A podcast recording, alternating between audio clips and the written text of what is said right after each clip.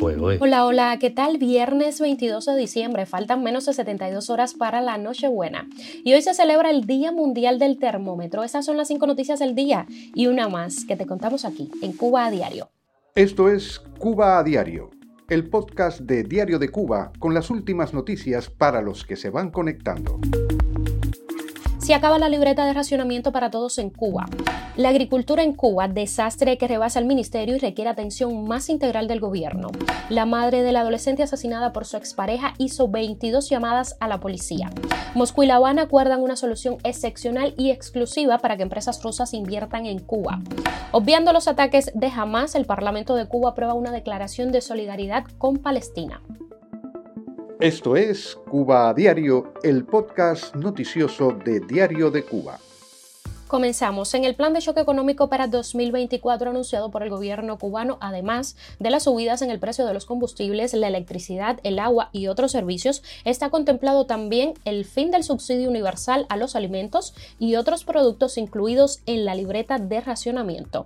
El primer ministro cubano, Manuel Marrero, dio algunos detalles de este paquetazo al intervenir en la primera jornada de la segunda sesión ordinaria de la Asamblea Nacional del Poder Popular durante el debate sobre la compleja situación de la economía.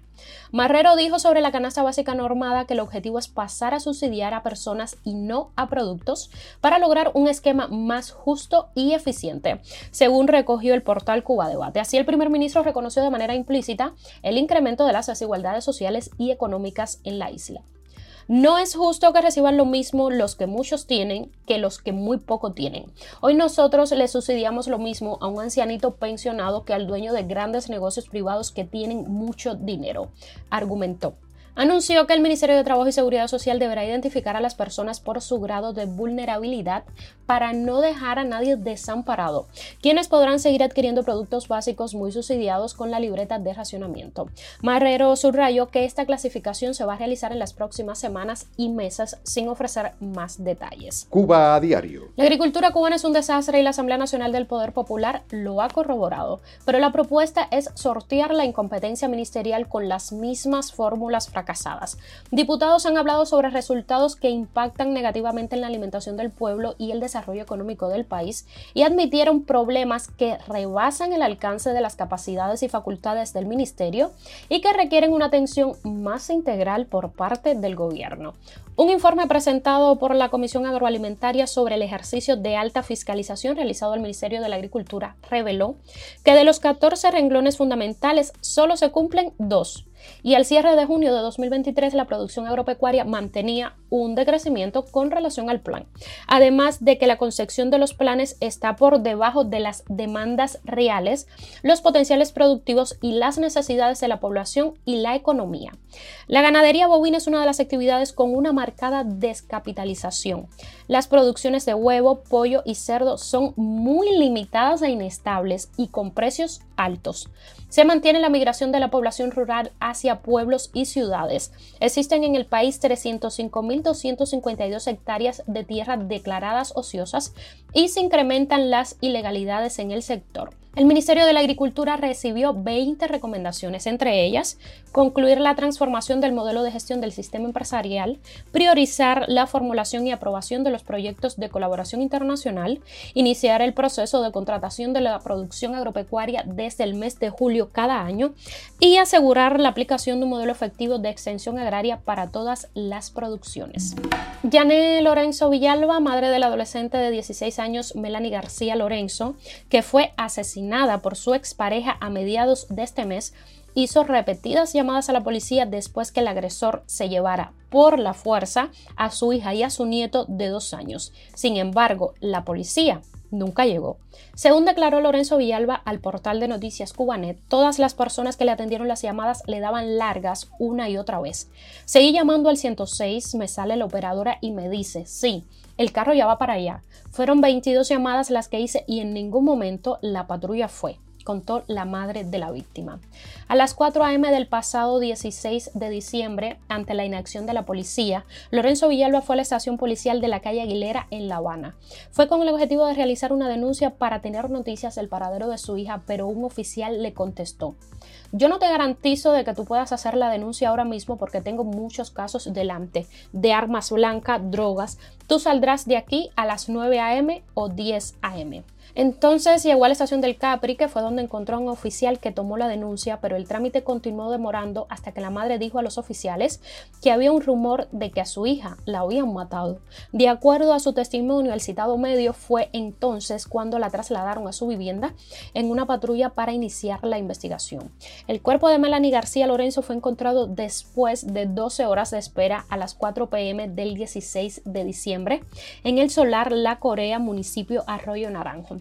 La habían dejado dentro de la casa, tirada, ya estaba muerta apuntó Lorenzo Villalba. Medicina Legal dice que ella murió a las 6 a.m. de los golpes. El agresor fue identificado por las autoridades como Pedro Julio Serrate Corrales, de 22 años de edad, que asesinó al adolescente en la misma casa donde él se encontraba junto a su padre y un primo de este.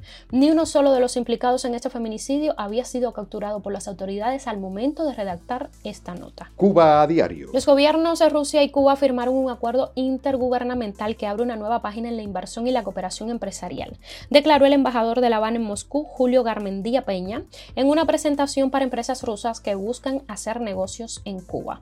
Según el funcionario del régimen de la isla, ambas partes lograron llegar a una solución excepcional y exclusiva para Rusia, que va mucho más allá de lo previsto para la participación del capital extranjero en la economía cubana. Garmendía Peña aseguró que la conclusión del acuerdo refleja la naturaleza de las relaciones estratégicas y aliadas y el alto nivel de confianza mutua. Hasta ahora podemos decir que nuestras relaciones se han desarrollado en el marco de importantes programas, para cuya implementación los préstamos fueron asignados por el gobierno de la Federación Rusa, dijo el embajador durante la conferencia, condiciones favorables para hacer negocios para las empresas rusas en Cuba. Según Carmen Díaz Peña, Moscú ha suministrado importante equipo ferroviario, incluida una locomotora y vagones. Se ha completado la revisión de dos aeronaves de cubana de aviación. Se ha acordado el ensamblaje automático de camiones Ural y buses Gazelle. Gracias a los vuelos directos entre Moscú y nuestra isla, hoy Rusia ocupa el tercer lugar en la lista de líderes en el mercado turístico receptivo en Cuba. También se están fortaleciendo las relaciones financieras y bancarias entre los dos países, agregó. La Asamblea Nacional del Poder Popular de Cuba aprobó una declaración de solidaridad con Palestina. Como ha hecho el régimen hasta el momento, el Parlamento condenó los bombardeos del ejército israelí sobre la franja de Gaza, de los que culpó también al gobierno de Estados Unidos, pero evitó mencionar los ataques perpetuados por el grupo islamista Hamas contra Israel el 7 de octubre. En el texto reproducido por la emisora estatal CMHW en su página web, el Parlamento cubano manifestó su indignación por el genocidio que se perpetúa contra el pueblo palestino. Según la Asamblea Nacional del Poder Popular, lo que sucede en Palestina demuestra el fracaso de la diplomacia y del actual orden internacional para impedir semejantes actos de barbarie en pleno siglo XXI. Noticia extra, las parejas comparten enfermedades, aunque no sean contagiosas. Un estudio muestra que tener una pareja con hipertensión incrementa el riesgo de sufrirla también, como sucede con la depresión y la ansiedad o las úlceras. El tratamiento conjunto ayudaría a combatirlas. Cuenta el investigador de la memoria Fabricio Ballarini que quienes viven en pareja acaban utilizando el cerebro del otro para guardar parte de sus recuerdos y que cuando desaparece esa persona también lo hace parte de la otra mitad. Esta fusión parcial de las personas que conviven durante décadas, además de afectar a las memorias o las costumbres, tiene efectos en los cuerpos. Recientemente la revista de la Asociación Estadounidense del Corazón publica un estudio en el que se recogían datos de más de 30.000 parejas en todo el mundo que concluía que entre el 20 y el 50% de las parejas compartían hipertensión. Los autores afirman que sus resultados muestran que las intervenciones en pareja pueden ser útiles contra la hipertensión, tanto en las pruebas para detectarla como en la aplicación de los cambios de estilo de vida que ayudan a reducirla, incrementando la actividad física, reduciendo el estrés o a través de la dieta. Todos estos cambios son más difíciles de introducir y mantener si las personas que conviven no lo adoptan a la vez. Esto es Cuba a Diario, el podcast noticioso de Diario de Cuba. Por hoy es todo. Gracias por informarte con nosotros. Nos puedes encontrar de lunes a viernes en Spotify, Apple Podcast y Google Podcast. Son Clown, Telegram y síguenos en nuestras redes sociales. Yo soy Nayar Menoyo y te mando un beso enorme.